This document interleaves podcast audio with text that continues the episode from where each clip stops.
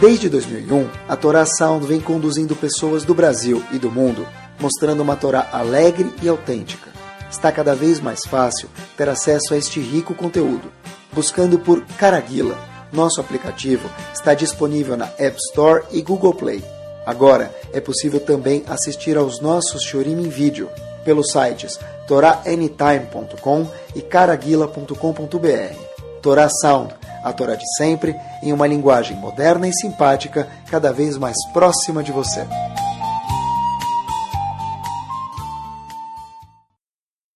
Bruhim Abaim, muito boa noite para todos. Vamos ver, Bezerra Hashem, hoje à noite, um tema com carinho. Espero que seja o carinho que a Torá dá para o tema. Obviamente que a gente sempre tenta no nosso shur falar sobre um tema só, e é um tema que, de fato, a gente vai ver que tem uma repercussão conosco e com as pessoas que moram do nosso lado no século 21 também. Sabem que hoje em dia a gente está muito preocupado, e tem que ficar assim, eu falo da minha pessoa também. Uma vez por ano a pessoa faz check-up para ver, depende da idade cada seis meses, depende da idade de cada dois anos, mas a pessoa faz um check-up para ver como está a saúde dele, como está o físico da pessoa.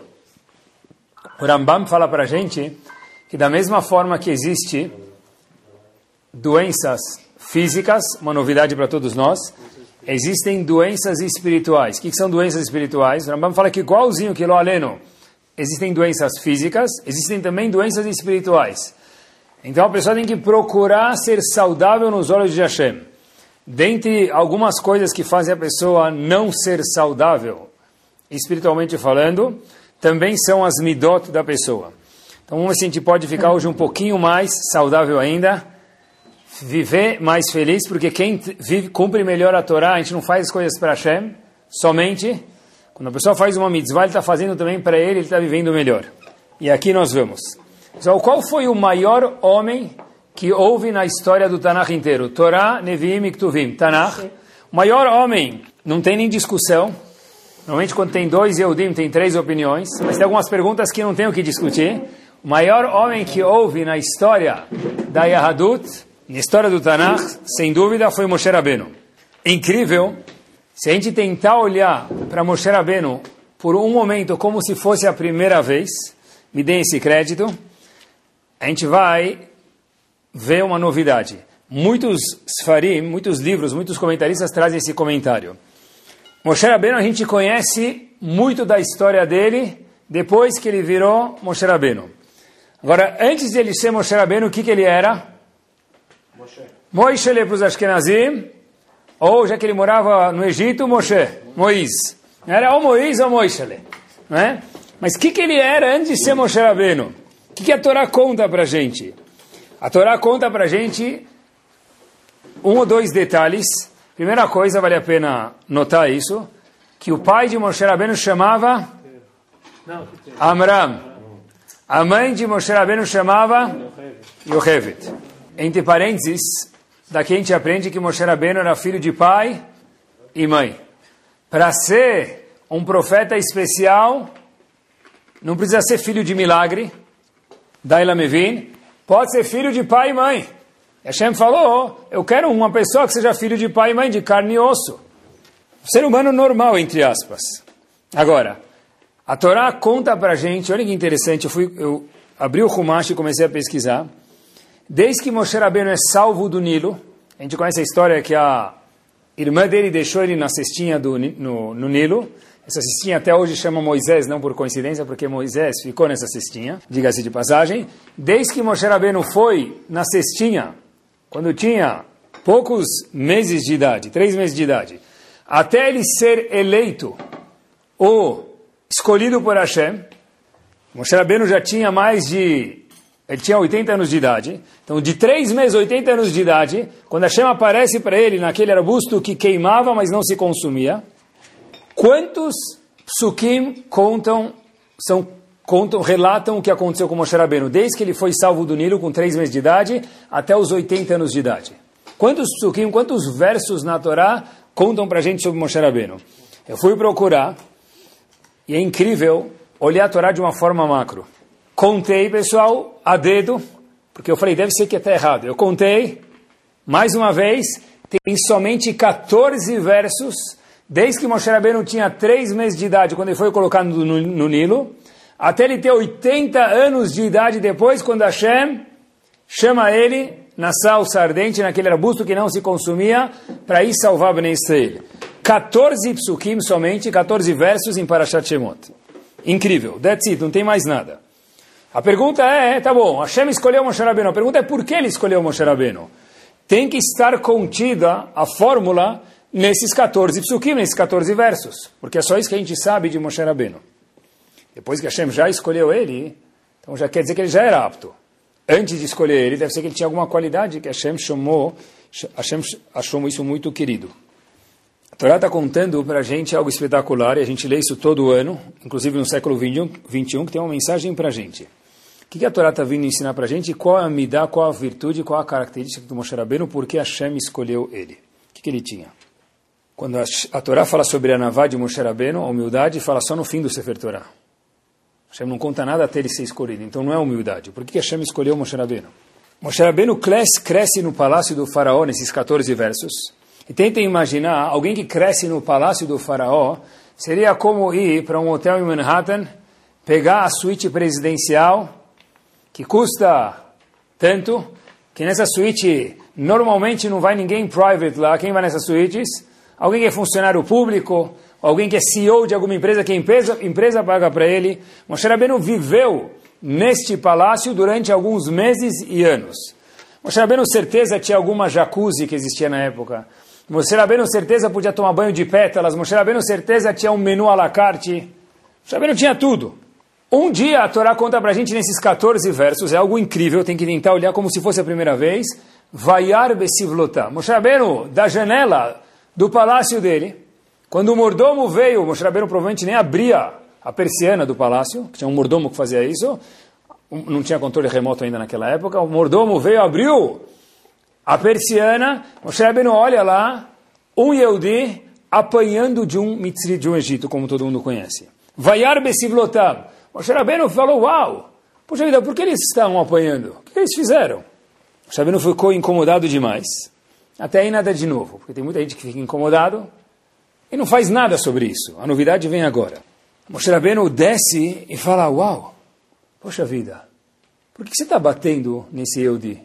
Para Moshe Rabbeinu falar para o egípcio, para o egípcio, por que você está batendo no Eudi? O que, que o egípcio deveria responder para Moshe Rabbeinu? Provavelmente respondeu, mas a Torá não conta. O que, que o egípcio respondeu para Moshe Rabbeinu? Por que, que eu estou batendo no Eudi? É simples. Porque o seu pai adotivo, o faraó, me ordenou. Moshe Rabbeinu se colocou em risco e perguntou, por que você está batendo? Porque seu pai ordenou, mas tem alguma razão lógica? Não tem. Moshe Rabbeinu impactante foi intervir em prol dos Eudim, que mais uma vez Moshe Rabbeinu não tinha absolutamente nada a ver com eles, ele estava ileso dentro do palácio, sem nenhum perigo de vida. Moshe Rabbeinu vai e mata o egípcio, colocando a vida dele em risco para proteger os Eudim. Como que é possível alguém que tem proteção total, alguém que tem conforto total, alguém que não tem nenhum problema... Moshe Rabbeinu? Ele fugiu, Moshe Rabbeinu fugiu do Egito com, parece, 13 anos de idade. Moshe Rabbeinu tinha uma idade de adolescente nesse momento. Mas ainda assim ele colocou a vida dele em risco, saindo do palácio do faraó, para quê? Para proteger um Yehudi quando ele não tinha nada a ver, não ia acontecer nada com ele isso. Mas ele também era Yehudi, tá bom. Mas o Moshe Rabbeinu viu o desconforto do próximo, e novidade a mais, não viu, ele foi agir para ajudar outra pessoa também, que também é glorioso. Seria mais ou menos, para a gente poder aproximar isso um pouquinho da gente, quando a gente vê uma pessoa um pouco menos afortunada do que a gente na rua ou no farol pedindo uma esmola. Ou a gente vê uma foto de alguém na África do Sul que ganha menos de um dólar por dia precisando comer. A gente pode até ficar incomodado, mas sentir o desconforto de fazer alguma coisa já é um passo muito longo. Moshe Rabbeinu sentiu incomodado e também foi ajudando. Como a Torá, a Torá chama isso? Moshe Rabbeinu sabia que ele era Yehudi. Está escrito que contavam pra, contaram para ele algumas vezes que ele era Yehudi. Moshe Rabbeinu estava ciente no palácio do farol que ele era Yehudi. Inclusive, está escrito que o Midrash conta como Moshe Rabbeinu, curiosidade, comia no palácio do faraó, já que na menu la carte. Ele todo dia pedia alguma coisa que era 100% não tinha problema nenhum de kashrut, e o malach vinha ajudar ele, um anjo, a comer de uma forma não kasher. de uma forma kasher, melhor dizendo. Né? Ele não, para ele não comer algo que não é kasher. Mas Moshe Rabbeinu, a Torá descreve isso, vaiar besivlotam. Tudo isso começou quando Moshe Rabbeinu viu o sofrimento deles.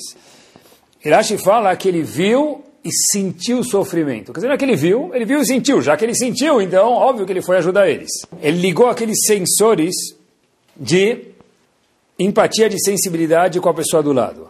Essa é a única coisa que a Torá conta sobre Moshe Rabbeinu. Moshe Rabbeinu, nos 14 psukim, filho de pai e mãe físico, ele viu eles, e depois a Torá aparece já dezenas de anos depois, contando que Moshe Rabbeinu veio salvar o povo. Deve ser que essa me dá essa característica, esse traço pessoal é muito importante para Hashem, porque a única coisa que a Torá conta para a gente sobre Moshe Rabbeinu antes dele ser escolhido. Eu vi uma história que normalmente eu deveria deixar a história para o fim do shiur, mas quando estava escrevendo o shiur, algumas horas preparando, e foi isso que me motivou a talvez falar sobre esse shiur, eu não consegui me conter. É uma história que curta, mas para mim ensinou uma lição de vida. Meu filho veio passar Shabbat em casa, e aí ele falou, ah, posso te contar uma história? Eu falei, claro, adoro aprender. Ele falou, escutei uma história do Rosh Kolel, do meu Kolel Rav Shalom, ele falou, e a história foi confirmada que ele escutou do próprio filho de com quem aconteceu. E a história é a seguinte, pessoal, olhem, o que, a Hashem espera da gente e olhem até onde a gente pode chegar. A história aconteceu nos Estados Unidos, um casal, um jovem casal, onde o marido pediu para a esposa para estudar alguns anos no colégio, sentar e estudar a Torá alguns anos, os primeiros dois, três anos da vida deles. Então a esposa aceitou, estudaram e foram até o último centavo das economias dele. Então perguntaram para o Rav, o marido foi perguntar para o Rav, olha, o que, que eu faço agora? Eu estou numa situação que em vez de sobrar salário no fim do mês, sobra mês no fim do salário, não consigo me organizar. Então o Rav falou para ele, Habib, tem hora para tudo, você teve o benefício e o mérito de estudar, agora é o seu momento de ter que cuidar da sua parnassal, você tem que trabalhar. Então ele falou, tá bom. O marido foi se organizar para isso. Ele foi no banco pedir um down payment, um, uh, um, um mortgage, um como se fala mortgage em português? Ele precisava, ele queria fazer um leasing, né? Ele precisava comprar uma casa. No Brasil, para comprar uma casa, como que faz? Financiamento. Você paga direto, né? Mais ou menos. Lá nos Estados Unidos é muito mais comum e frequente, já que os juros são baixos, tem incentivos do governo, a pessoa paga um pouquinho de down payment, entrada, e o resto ele paga em 10, 20, 30, 40 anos, acreditando em Arihut e Amim. A pessoa né, já viveu até 120, então ele vai pagar durante muitos anos.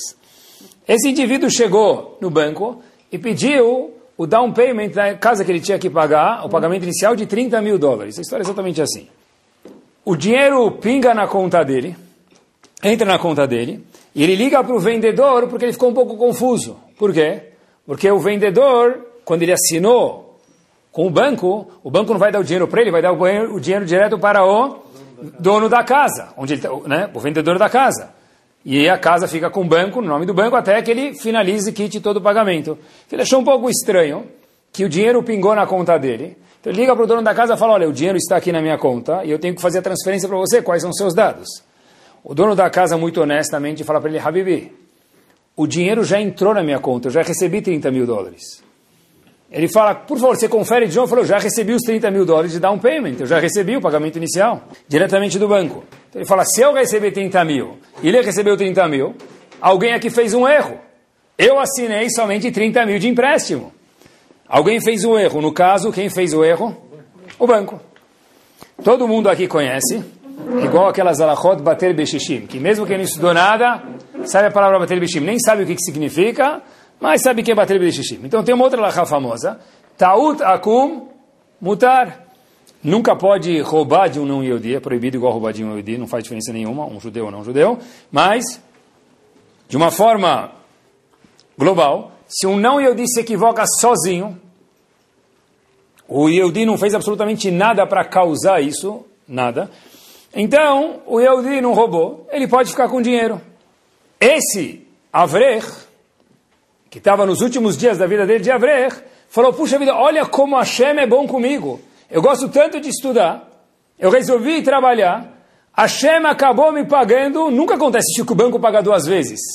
O banco pode cobrar juros em dobro, mas nunca pagar duas vezes. Entrou 30 mil na conta do vendedor e 30 na minha. Eu posso agora ficar mais alguns anos no colelo. Só que ele ficou, para garantir a situação dele e colocar a cabeça tranquila no, no travesseiro, ele fez o que um bom Yodi pode fazer para dormir sempre tranquilo, não, não, viver com dúvidas não é bom. Ele foi perguntar para o Rav. O Rav dele era Rav Pam, Zichron Libracha, Rosh de Toravadat. Rav Pam olhou para ele e falou uma frase que estremeceu o meu coração e se a gente puder levar isso como um lema de vida, pessoal, a gente muda. Rav Pam falou para ele o seguinte, Habibi, não sei se ele falou Habib ou não, mas agora a frase é verdadeira. Ninguém veio para o mundo para ser um avrich. Escutem até o fim. Ninguém veio para o mundo para estudar a Torá o dia inteiro. Nós viemos para o mundo para ser um Adam Shalem, uma pessoa completa, íntegra. E uma pessoa íntegra não se comporta dessa forma. Pegue os 30 mil, avisa o banco, devolve o dinheiro para o banco e vai trabalhar. Eu, certeza absoluta, quando meu filho contou a história e parou no meio, eu falei, uau, Mina Shamaim, ele pode ficar mais alguns anos estudando no colel. Essa é a diferença entre nós e um gadolador. Rav Pam falou, Habibi, ninguém veio para o mundo para estudar a Torá. A gente veio para o mundo para estudar a Torá para ser um Adam Shalem, uma pessoa íntegra. Uma pessoa íntegra não pega dinheiro que não é dele. O que, que tem a ver isso com Vayar Besivlotam, o fato de Moshe Rabbeinu ter visto o sofrimento de outros Eudim? A resposta é que Vayar Besivlotam faz parte de sermos uma pessoa shalem, uma pessoa mais completa e mais íntegra. O Rambam fala em Alachot Shuvah uma novidade. No Perek Zain, Gimel, diz o Rambam para a gente o seguinte, Maimonides, Yehudi, homem ou mulher, por favor não se equivoque pensando que, ele traz dois exemplos, que gnevá, roubo, snut e prostituição precisam de chuva. Óbvio que isso precisa de chuva. Se uma pessoa rouba o outro, ele é desonesto com o outro, precisa fazer chuva. Precisa se arrepender e devolver. Se uma pessoa trai alguém lo aleno, também precisa fazer chuva. Mas diz o Rambam, isso é óbvio que precisa. Mas cuidado, diz o Rambam, para não cair na armadilha e pensar que Cas, por exemplo, ficar nervoso não precisa de chuva. Claro que precisa. Eva ter uma raiva contra alguém, um incômodo que eu sinto mal, eu não gosto de tal pessoa, isso também precisa de chuva. Diz o Rambam, na inveja. Eu vejo o carro do outro, vejo o lustre do outro, vejo a casa do outro, vejo os filhos do outro. Isso também precisa fazer chuva. Diz o Rambam que não é só coisas físicas e atos concretos que precisam de chuva, as midot da pessoa também requerem chuva. Diz o Rambam, olha que interessante, Ridifat Mamon. O fato da pessoa ter sede, de estar tá querendo sempre ganhar mais dinheiro, também precisa fazer chuva sobre isso.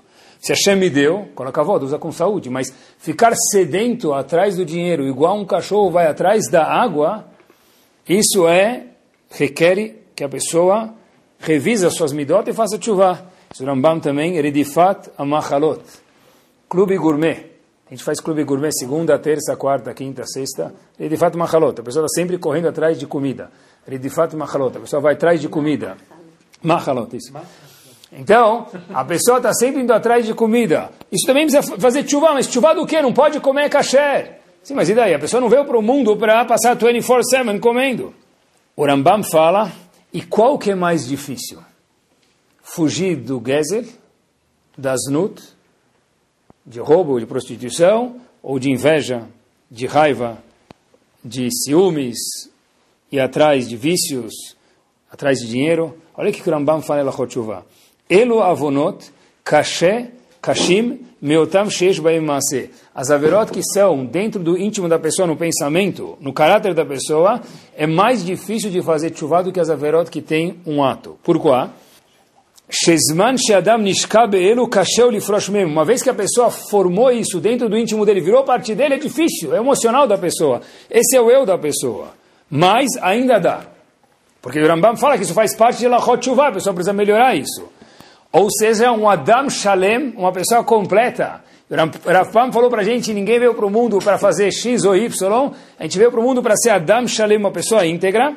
Uma pessoa entregar Shalem precisa ter um coração cada vez, procurar que o coração dele seja cada vez mais puro, mais de acordo com o que a Torá e a Hashem esperam da gente. Eu fiquei pensando que essa midá de vaiar besivlotam, ser sensível com os outros, é mais importante talvez hoje do que nunca. Por quê? Um, porque senão não estaria falando. Mas dois, porque eu vi uma Gumará, tem uma Gumará em Sotá, na página 13a, a Gumará fala o seguinte, uma história famosa, não sei se vocês conhecem, Marata Machpelah, Hebron é muito mais famoso do que a história que acontece aqui, mas aconteceu em Marata Machpelah. Famo, o famoso passeio dos Bar em Israel, que um dos pontos turísticos é, e Kadosh com certeza, é Santos, é, é o Hebron. Quem está enterrado em Hebron? Adam e Havá, e Avram, Yitzhak, Yaakov e as senhoras. Fora Rachel. Lá em Marata Machpelah aconteceu um episódio interessante, conta a em Sodá para a gente. Yaakov estava indo ser enterrado em Marata Machpelah pelos filhos. De repente, Esav aparece lá e fala, ah, o que está fazendo aqui? Tem lugar para um corpo aqui, Habibi. Avram, Yitzhak e Yaakov é o último lugar agora. Yaakov é o último dos patriarcas. Tem lugar para uma pessoa aqui. Eu sou seu irmão gêmeo. Eu quero ser enterrado em Machpelah. Então, se for eu, não vai ser você. E já que eu sou primogênito, eu vou vir antes de você. Yaakov estava morto, obviamente, estavam carregando o corpo dele. E os filhos falam para Esav, os filhos de Yaakov falam para Esav, mas como assim? Você vendeu para o nosso pai, junto com a Bechorá, o fato de ser primogênito, o espaço aqui em Marata Machpelah, em Hebron. Eles falaram para ele, e Esav falou, vendi? Prova que eu vendi. Alguém filmou? Alguém tirou alguma selfie? Ninguém viu. Aí falou, mas a gente tem um documento. Aí Esav falou, deixa eu ver o documento. Se o documento estiver aqui, Fadal enterra Yaakov, senão é meu lugar aqui, ninguém vai enterrar Yaakov. Cadê o documento? O documento, e cada um perguntou para o outro, se viu no bolso, ficou no Egito. E agora estavam em Hebron. De Hebron para o Egito a pé, é um pouquinho longe. Até que tiveram uma ideia. Naftali estava junto lá. E Naftali parece que ele era um bom, bom, bom corredor. Mesmo antes de existir as Olimpíadas, Naftali fazia 0 a 100 em 10,49, tá bom? 0 a 100 metros rasos em 10,49. Então ele falou, eu vou para o Egito. Então ele foi correndo para o Egito, pegar o documento onde estava registrado que Yaakov tinha o mérito de ser enterrado em Marat e não Esav. Nesse momento, continua Gomara dizendo para a gente, que junto no comitê lá, quem estava presenciando tudo isso? O indivíduo chamado Hushim Ben Dan filho de Dan, chamado Hushim. E ele era o quê? Surdo. Ele era surdo. Ele era surdo. Ele pergunta, o que está acontecendo aí? Aí as pessoas falam mímica, alguma linguagem para ele, olha. Fala, olha, Yaakov não está não tá podendo ser enterrado porque Esav está querendo documento. Tá bom. Hushim Ben Dan pega um bastão, sinto conta como era para a gente, dá um trach alarase na cabeça de Esav, caem os olhos de Esav, assim conta como era para a gente, do lado da cabeça de Yaakov, Yaakov dá um sorriso, e neste momento o que acontece é que Yaakov tem o mérito de ser enterrado em Marat e até hoje, quando forem visitar Marat vão contar para vocês que Yaakov está enterrado lá. No mérito de quem? Em parte de Hushim Ben Dan. Por quê? Porque Hushim Ben Dan bateu e fez com que Esav desaparecesse do mapa, para que Yaakov não ficasse lá na vergonha, esperando até buscar o documento e voltar, e o corpo dele ficasse lá um ou dois ou três dias até que ele fosse a pé até o Egito e voltasse até Naftali e voltar do Egito. Agora a pergunta que Rav Chaim Shmulevitz faz é o seguinte, por que a Gemara conta para a gente que o Hushim era surdo? Porque é um defeito dele, e a Gemara parece que está falando defeito das pessoas. E mais ainda, por que que Hushim toma essa atitude e ninguém mais tomou. Eles falaram, tá bom, vamos resolver, vamos até o Egito. Habib, você ir até o Egito e voltar, o corpo do falecido Yaakov ficar dois, três dias lá, é grave deixar um falecido sem ser enterrado. Zav Chaim Shmulevitz Rosh algo espetacular, ele fala o seguinte, os irmãos começaram a debater, filhos de Yaakov, debater o seguinte, as doze tribos, começaram a debater com Esav. Poxa, a gente precisa enterrar nosso pai. Esav falou, mas cadê o documento? Aí começaram a mexer no bolso, não acharam, até que foram achar a solução única de ir para o Egito. Olhem que bomba. Nesses 10, 20, 30 minutos de discussão, as pessoas começaram a se acostumar. Poxa vida, a gente está com um problema. Agora a melhor forma de resolver o problema é ir até o Egito procurar o documento para poder enterrar nosso pai, Yaakov. Agora olha que espetacular. Hushim era surdo, não entendeu nada. Ele chegou lá e somente viu o quê? Yaakov no chão, esperando para ser enterrado.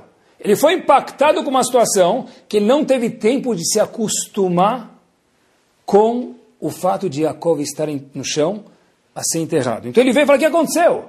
Esav está incomodando. Como assim Esav está incomodando? Ele deu uma paulada, matou Esav e resolveu o problema. Porque de fato Yaakov, mais uma vez, tinha que ser enterrado lá, porque ele tinha permissão. Olhem que espetacular. Diz Rav Chaim Shmulevitz, um dos maiores presentes que o homem tem é o poder que ele pode se acostumar com a situação. E uma das coisas mais graves que a pessoa tem ao mesmo tempo também é o poder de poder se acostumar com a situação. Os irmãos, no debate com Esav, se acostumaram, falaram, a gente precisa procurar uma solução.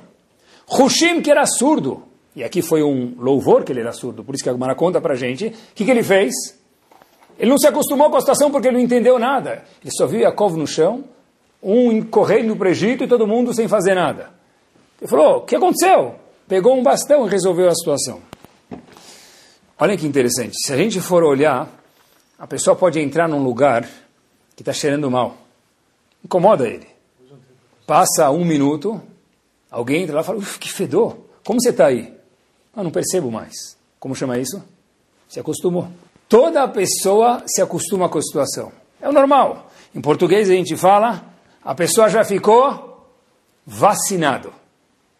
Por que, que esse conceito de vaiar besivlotam, sentir o sentimento do próximo é importante para o século XXI? Porque nós ligamos a televisão, nós ligamos o celular, o rádio, o jornal. As notícias são as seguintes: morre, trach. Afunda, trach. Bate, tal. Mata, tal assalta, tal. Eu costumo dizer que só muda o personagem e a data. A, notícia é sempre a mesma.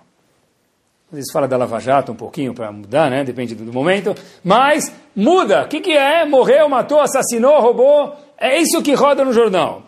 Diz Rav Chaim Shmulevitz, a pessoa se acostuma com a situação. Quem aqui arregala, arregala, arregala as sobrancelhas quando lê o jornal que caiu um avião? Quem arregala as sobrancelhas que vê quando um político roubou alguma coisa?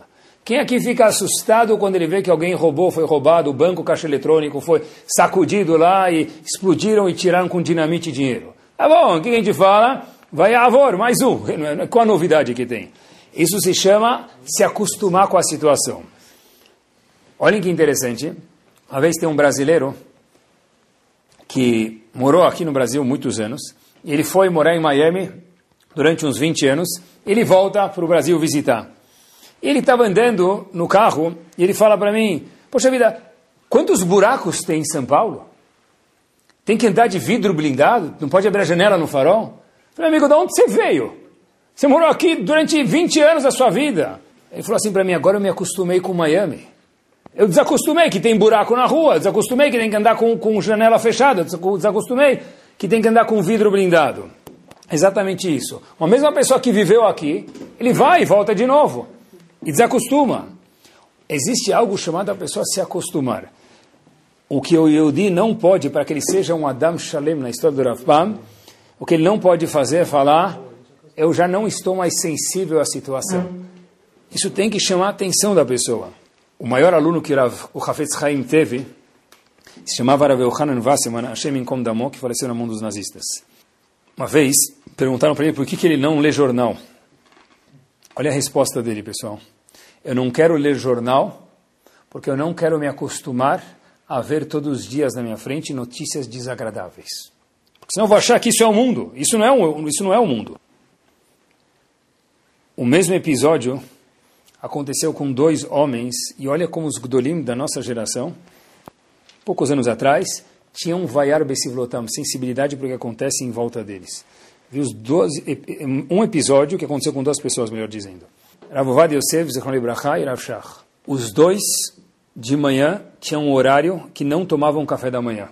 Não sei exatamente o horário, essa é a única parte da história que não tenho certeza. Vamos dizer que é das 8 às 8 e 15 da manhã, eles nunca tomavam café nesse horário. Então, ele, ah, por que você não toma café nesses 15 minutos? Eram os dois em momentos diferentes, lugares, lugares diferentes.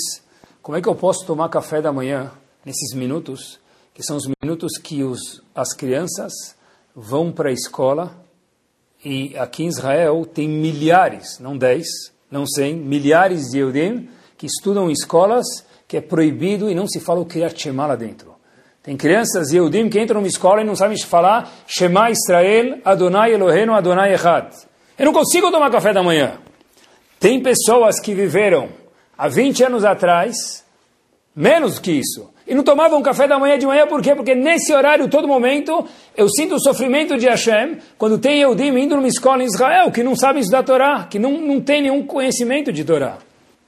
Isso é sensibilidade, isso é vaiar besivlotam. É importante mesmo vendo no nível nacional, sentir o tzar de Hashem. A Gemara conta para gente que depois que foi destruído o Betamigdash, olha que interessante, eu também acho que isso é vaiar besivlotam, ser sensível. Muitas pessoas falaram, eu não quero mais comer carne, conta a Gemara para gente. Por quê? Porque se o Mizbeach não existe mais e Hashem não come mais carne, entre aspas, no Mizbeach, como que nós podemos comer carne? Como que a gente pode ter uma casa se Hashem é homeless, Hashem não tem casa, Hashem não tem Betamigdash? Sentir um pouco o sofrimento de Hashem. Isso que os Dolim falaram. Eu sinto o sofrimento de Hashem. Tem Eudim que vão numa escola que não podem falar o Shema Israel. Ou que pelo menos não ensinam. E quando se fala de Vayar Besivlotam, eu li uma Gemara, que olhem que interessante. O que, que vocês acham sobre... O que, que, que, a gente já escutou sobre um personagem da Gemara? Qualquer um. Para nenhum personagem da Gemara dá para falar qualquer um, porque cada um era um. Mas o que, que vocês já escutaram sobre um personagem da Gemara? Que louvor a gente já escutou sobre eles? O famoso louvor de qualquer personagem da Gemara. O menor deles, a Gemara conta para a gente que ele era capaz de fazer. Baruch Ata Hashem Mehayamitim. A gente fala, hoje é Baruch Ata Ado, que Hashem faça isso. Antigamente, sem, obviamente, desmerecer Hashem, um Chacham da Gemara, no Talmud, conseguia fazer Tchatametim. Não o Chacham, o menor deles. Isso é, é fichinha para eles. Isso era normal. Tá bom?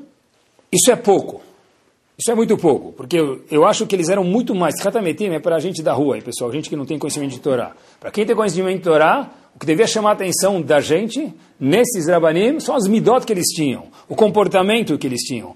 Eles dedicavam a vida deles para Torá. Vou fazer uma perguntinha para vocês. Tenta imaginar qualquer um desses rabanim, que o menor deles fazia Tchatametim, se alguém levantasse para eles ou não, quanto ia incomodar isso neles? Quantas histórias tem de Rabanim, que eles entravam pela porta do lado da Maraconta, que eles passavam longe para ninguém perceber eles.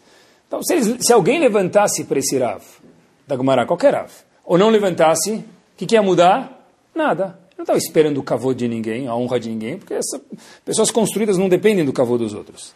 Tentem imaginar, pessoal, Rav Eliashiv, Rav Ovadia, Rav Shach, Zichron. Alguém não levantou para eles. Quanto ia demorar para eles colocarem a cabeça no travesseiro e demorar para dormir à noite? Um segundo a mais? Claro que não. Isso não muda absolutamente nada para um homem como esse. Vocês já foram na casa do Rav Chaim Kanievski? Muitos já foram. Na casa do Rav Steinman Zichron Ibrahá? Se você leva um leigo na casa de um homem desse, ele vai ter uma impressão errada, infelizmente, de um gador. É uma simplicidade gigante, não grande, gigante. Até demais.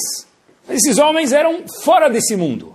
Se um homem da nossa geração é quase que fora desse mundo, Tentem imaginar comigo um pouquinho um Rav da Gemara. Agora que vocês colocaram óculos 3D, sintam só o drama dessa Gemara que vem a seguir.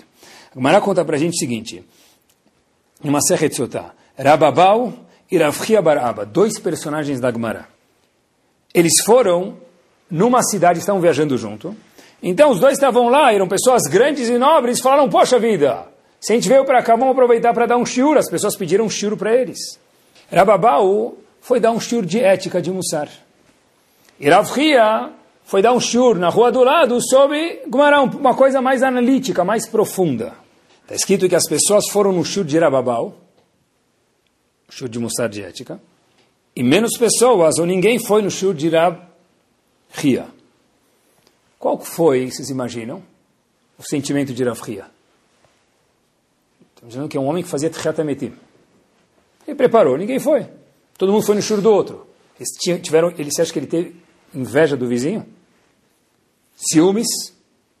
Chegou em casa, falou para a esposa, preciso ir no psicólogo? Acho que não. Eu acho que não, mas eu estou enganado. Diz Agmará para a gente, pessoal, algo assustador. Halash da'ate de Rafia. Rafia ficou mal. Pessoal, o homem da Agmará ficou mal. É um homem que, se a gente comparar com o Gadolador hoje, não pode comparar, mas os homens antigamente eram muito maiores. Um Gadolador ficaria mal pela casa dele simples, porque não levantaram para ele. Zagmará, halash da'ate. Rafia ficou halash, fraco. Desnorteou. Precisou sentar para se recompor. Inclusive, Rababau, que deu shiur e todo mundo foi no shiur dele, foi consolar a Fria, que ninguém tinha ido no shiur de Rafria. Falou, olha querido, tenta imaginar se tem uma loja de joias e de bijuteria, qual loja vai estar mais cheia? Bijuteria, 10 real a dúzia. A joia é 10 mil dólares para olhar. Então, por isso, você vende joias, sua loja está mais vazia. Eu sou um cara que, meu shiur é mais bijuteria, tinha mais gente, é mais fácil de entender, mas você não é menos pop do que eu. Irabelazar, que teve o churseio, ficou o dia inteiro dando kavod, honrarias para Abhanina. E termina Agmará dizendo, da. Ainda assim, Rabchia ficou acabado. Naquele dia, Rabchia halash da'ate, ficou mal. Quando eu li essa Agmará, eu engasguei. Como que é possível que um homem desse calibre, desse tamanho, a Agmará está contando para a gente aprender, ficou mal? Eu aprendi que esses homens da Agmará, por maiores que eles eram, eles eram gigantes, eles ainda assim tinham dentro dele um ser humano. E todo ser humano se sente mal quando alguém ofende ele. Mas eu sou um Talmid Chachá, mas eu trabalhei sobre minhas midot. Mais que Rabchia você não trabalhou. E ainda assim, quando alguém ofende outra pessoa, ele se sente mal. Quão importante é ter sensibilidade. Poxa vida. Por que sensibilidade? Se ele ficou ofendido é porque ele tinha baixa autoestima. Habib Ravchia ficou ofendido. Ravchia tinha baixa autoestima? A palavra autoestima nem existia na época de Ravchia. Era algo... Ravchia era muito mais do que isso. Não interessa, Halash da ele ficou mal. Avram Avino, acompanhe comigo esse episódio. Tinha quantos filhos? Dois no começo, depois teve outros. Yitzhak e Ismael. Hashem fala para Avram Avino, manda seu filho Ismael embora de casa. Manda Hagar junto. Hagar não é a esposa principal dele. A esposa principal é Sarah. Quem mandou mandar Ismael embora? Sarah. Sarah falou, manda Ismael e Hagar, sua concubina, embora de casa. Por quê? Diz a Torá para a gente que Yitzhak estava, que Ismael, melhor dizendo, estava metzachek. Que é metzachek? Brincando. Mas Rashi conta para a gente que ele estava brincando com fogo. Presta atenção. Ismael estava fazendo três averot. Gilorayot, Shvichut Damim, diz Rashi Avodazara. Ismael estava fazendo relações proibidas, matando pessoas e idolatria. Qual o sentimento de Abraão para mandar um, uma pessoa dessa embora de casa para zelar por Ismael? Tem, eu quero zelar por Yitzhak, obrigado. Qual o sentimento de Abraão para zelar por Yitzhak, mandar Ismael embora de casa? Uma pessoa que está fazendo Gilu Erayot Fichut Damim Yavodazara. Qual o sentimento dele? Diz a Torá para a gente, prestem atenção que a Torá fala para a gente preto no branco. Vaiar, Vaierá Adavar Benav, em Parashat Vaierá. Abraão Avinu ficou mal. Como assim ficou mal? Diz Rashi, ele ficou mal porque o filho dele estava fazendo Averot. Mas Rashi traz mais uma explicação porque ele ficou mal. Ele ficou mal de mandar o filho dele embora de casa. Como assim? O filho dele fazia Shechut Damim, eu vou dar Zarai Gloerayot, meu querido. Você vai deixar ele junto com Yitzhak? A Torá de novo vai ensinar para a gente o seguinte. Mesmo Avram Avinu, que a gente não tem nem ideia de quem ele era, da Kedushá dele, de mil volts de Kedushá de santidade, ainda assim todo ser humano é um ser humano. Ainda assim, qual era a relação de Ismael para Abraão? Filho. Mandar meu filho embora de casa. Por que, que Abraão Avinu mandou? Só porque Hashem obrigou, senão não teria mandado. Por quê? Porque dentro de todo ser humano tem sentimentos. Eu aprendi dessas duas Gumarot de Rafria e de Avram Avinu, dessa passagem da Torá, esse negócio de que vem de baixo não me atinge, não existe. Não precisa nem sentar no formigueiro para comprovar. Não precisa. Que vem de baixo não me atinge, é mentira isso. Halash da Teravria ficou mal. Quando se fala de Vayar Besivlotam, sentir o sentimento do outro, é pensar o que a gente fala para alguém antes de falar. Porque se Avram Avinu se sentiu mal, por mandar o filho dele embora. Se Rav Hia se sentiu mal que o shiur dele estava vazio, e não era inveja, mas ele é um ser humano, não foi ninguém no shiur dele, se sentiu mal. Nós precisamos cuidar do nosso vayar besivlotam, sentir um pouco mais o sentimento da pessoa que está ao nosso lado. Rav Chaim Shmulevitz uma vez falou, uma, olhem que frase forte, pessoal, uma geração que é yatom, que é órfã, que não tem paz. Isso não é uma geração órfã, isso também é. Mas dizer uma geração órfã, lo aleno, é uma geração que os pais não estão cientes do sentimento dos filhos. Repito de novo. Dori Atom, diz Rav Chaim Shmulevitz, que é uma geração órfã, lo aleno, não é uma geração que não tem pais, isso também é Doriatom, uma geração órfã. Doriatom é uma geração que tem pais, mas os pais não estão cientes do sentimento dos filhos. Vaiar Besivlotam também se aplica aos filhos. Uma criança não dorme à noite. O que o pai fala para ela? Deve ser que você está dormindo na escola. Talvez ela está com medo. Se o pai ou a mãe for vaiar Besivlotam, se a criança não está dormindo, é ele está com medo. Talvez tenha problema de shalom bait na casa e a criança fica com medo. Eu, pai, eu, mãe, tem que estar sensível ao meu filho. Senão isso é chamado Doriatom, uma geração órfã. Uma criança que fica sozinha no recreio da escola, tem algum problema? Não tem problema. Como assim não tem problema? É o jeito dele. Cadê a sensibilidade do professor? De quem sabe dessa criança? Uma criança que está sempre brigando com os irmãos. Um pouco é normal, é saudável. Mas mais do que esse pouco, Cadê a sensibilidade de um pai e de uma mãe para ver se tem alguma coisa acontecendo com meu filho? Parte é normal, outra parte não. Pessoal, eu estou exemplos que eu fiz questão de falar para vocês. Uma criança que passa o dia inteiro roendo as unhas. Que ele tem um tique. Da onde vem um tique? É chamado tique o quê? Nervoso. nervoso. Por que uma criança de 6 anos, de 10 anos, de 12 anos está nervosa? Eu tenho que ser pai ou mãe, vaiar besivlotam. Tem o estresse da escola, eu sei, os pais acham que não é estresse, mas é estresse é difícil. Mas fora isso, eu não sei se é ponto de roer as unhas. Se a pessoa tem um ponto assim, vai estar ciente e sensível aos sentimentos do filho ou da filha. Uma vez Rav Ismail Salant foi visitar Varsóvia, e ele, quem morava na Varsóvia, o Rebbe de Ger, o Gur, tanto faz, o, o, o Rav, o Rebbe, né, Rav, ele, pessoal, olha o que é sensibilidade. Rav Ismail Salant, ele entra na sinagoga, e quando todo mundo escuta que Rav Ismail Salant, o mestre do Mussar, está chegando, então a sinagoga ficou entupida. Tinha gente dentro da sinagoga, na porta, fora. Todo mundo queria rezar Minha com Rav Israel Misalant. Rav Israel Misalant terminou a Midah mais rápido que o Rebbe Diger. Rápido. Começaram a Hazará. Terminou a Tfilah. As pessoas foram perguntar por que, que Rav Misalant reza tão rápido. A gente sempre pensou que era um homem que vai vir, que vai rezar devagar, que vai falar cada palavra, é o mestre do Mussar. Para rezar rápido não precisa de Rav Israel Misalant. Rav Misalant falou o seguinte, quando eu vim para a sinagoga, eu percebi que vieram sapateiros, funileiros, empresários, todo mundo veio para me ver. Pessoal, olhem o que é sensibilidade, olhem o que é Varbe Sivlotam. Que permissão tenho eu de rezar mais devagar? Para fazer os funcionários demorarem mais para voltar para o trabalho deles, porque eu quero rezar melhor. E cadê a minha sensibilidade para eles? Pessoal, isso é a midá pela qual Moshe Rabbeinu foi escolhido, Vayar Besivlotam. Tem momentos que a pessoa precisa rezar mais rápido. Não falei todos os dias. Não falei que a pessoa tem que entrar na sinagoga já perguntando que horas termina a Shaharit. Não é isso que eu falei. Mas Rav Israel Salant julgou que naquele momento ele tinha que rezar mais rápido. Por quê?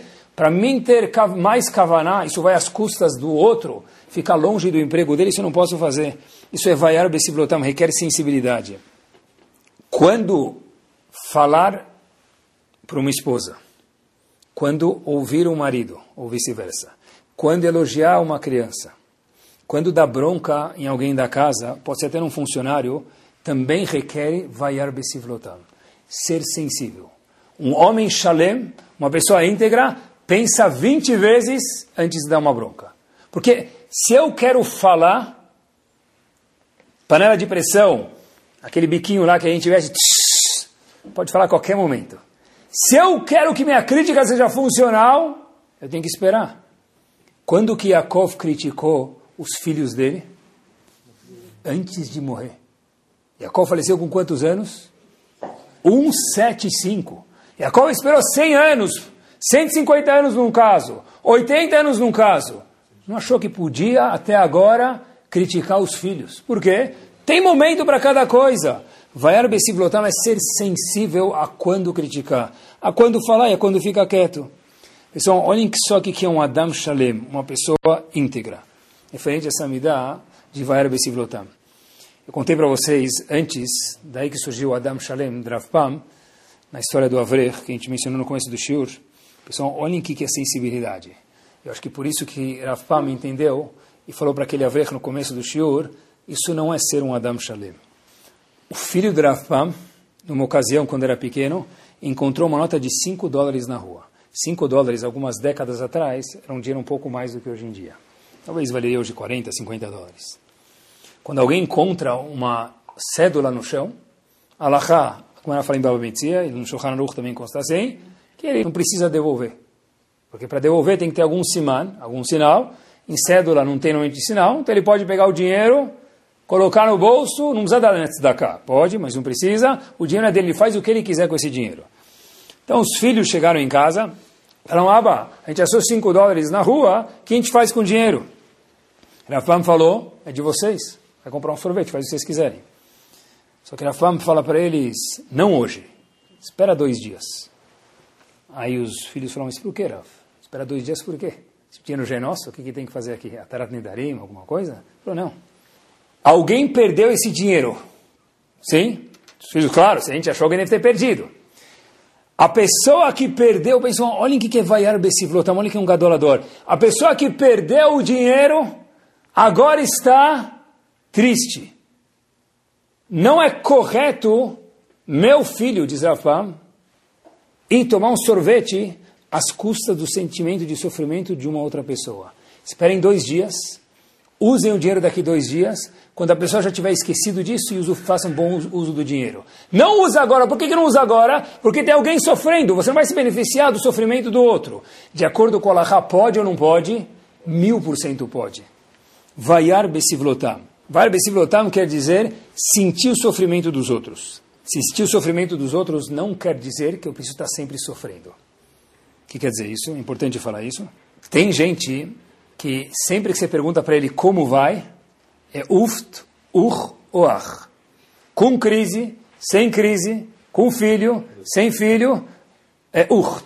É, tem gente que tem duas palavras no vocabulário, urt, oai, ou oiveismir. É isso. Aí você pergunta para o cara, por que você está sempre reclamando? Não, o trabalho está difícil, então, quando está fácil você não conta para ninguém. Por que você está sempre reclamando? O que, que ele fala? Ainará.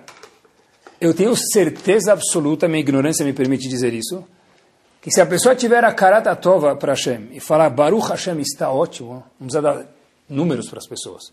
Graças a Deus, Hashem é muito gentil comigo, o akarata tova, a gratidão que a pessoa tem para os outros, vai proteger ele muito mais do que o perigo que ele está com medo do Ainará do mal olhado. Porque uma pessoa que está sempre reclamando, isso não é mal olhado, isso, isso é falta de, de, de agradecimento a Hashem.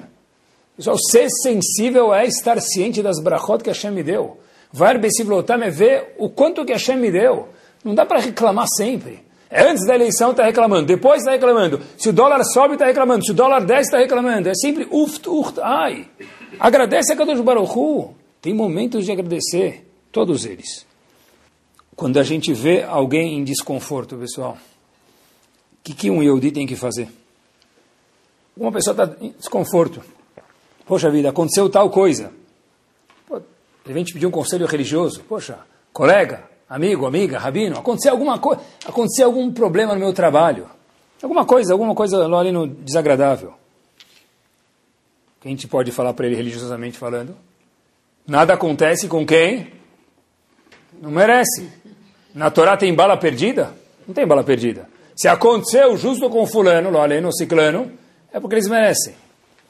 É verdade isso ou não é verdade? mil por cento verdade. Agora, quem fala isso é um tolo, porque preste atenção. A Gumara compara um homem que dá esse conselho para o amigo, só se aconteceu com você é porque você merece. Presta atenção. A Gumara fala em Baba Metzia, a página 58b. Uma pessoa que fala para uma pessoa que está sofrendo. Isso aconteceu com você porque você merece, ele é chamado amigo de Iov. Os colegas de Iov, quando Iov foi procurar ajuda, falou, puxa, olha o que está acontecendo comigo, o que ele queria? Um abraço um carinho, um orelhão. Hoje esse orelhão, ainda, mesmo orelhão físico não existe, mas esse precisa existir ainda. que alguém escutasse ele. O que os amigos de Jó falaram para ele? Meu querido, se acontecer isso com você, Mina Shamaim, olha como eu sou sadiq, é Mina Shamaim. Como assim é Mina Shamaim? É isso que a pessoa quer escutar, cadê a sensibilidade? Vaiar Besivlotam. E com essa pequena história nós terminamos, pessoal. A história se passa em de Ponovich. A história foi escrita e confirmei ela verdadeira. Shiva de Ponovich começou a ficar cada vez mais apertada. Mais apertada, e as pessoas estavam sentindo incomodadas lá dentro. E não é gostoso ficar numa sinagoga, numa yeshiva, que está incomodado. Tem mais homens ou mulheres no yeshiva? Homens. As mulheres vão, Shabbat, na reza, o Yom Kippur, Hashanah, o que for. A mulher não tem obrigação de ir na sinagoga. Então, chegaram com uma brilhante ideia para o Rav falaram, olha Rav, nós temos Ezrat Nashim, o local onde as mulheres ficam, vamos fazer ele mudar de local, vamos deixar ele um lugar mais desconfortável, e a gente entrega o lugar das mulheres para os homens, que eles usam muito mais. Eles que são a yeshiva, as mulheres vêm pouco aqui. Vaiar besivlotam, estar sensível ao próximo. Rav Shach fez a seguinte observação. Que tipo de mulher que já vem na sinagoga? Como assim? Mulheres viúvas, mulheres que não têm filhos, mulheres que lá além casaram, não tiveram filho, que não casaram. Esse tipo de mulher, a gente mudando eles, elas de lugar, a gente vai trazer mais conforto ou desconforto a elas? Desconforto, diz Rav Shach, o lugar delas é Kodesh HaKodashim. Que a gente ache outra solução para Yeshiva, ter mais lugar para os homens e que não encoste no sentimento frágil dessas mulheres que participam da nossa tefilá. Talvez, disse Rav Shach, quem sabe qual tefilá é mais bem vista no Shamaim? a nossa tefilá ou dessas mulheres que têm dificuldades na vida delas. Talvez a Kadosh Baruch aprecia mais as tefilot delas do que as nossas. Isso é chamado vaiar besivlotam, estar ciente com o próximo, não olhar só para nós. Eu acho que se a gente entender, pessoal, de verdade, que existem pessoas do nosso lado que pensam diferente, mesmo que são importantes, mesmo que são rabanim, mesmo que são pessoas ótimas na sociedade, as pessoas têm sentimentos. Avram Avinu teve sentimento, Ria Barava teve sentimento. Ele falou, Halash até eu estou fraco. Que a gente possa cuidar dos nossos sentimentos, do sentimento das pessoas que moram à nossa volta e que tenhamos o mérito, como disse Rafam, de sermos Adam Shalem. Boa noite. Torá Sound, desde 2001, aproximando a Torá dos Yehudim e de você.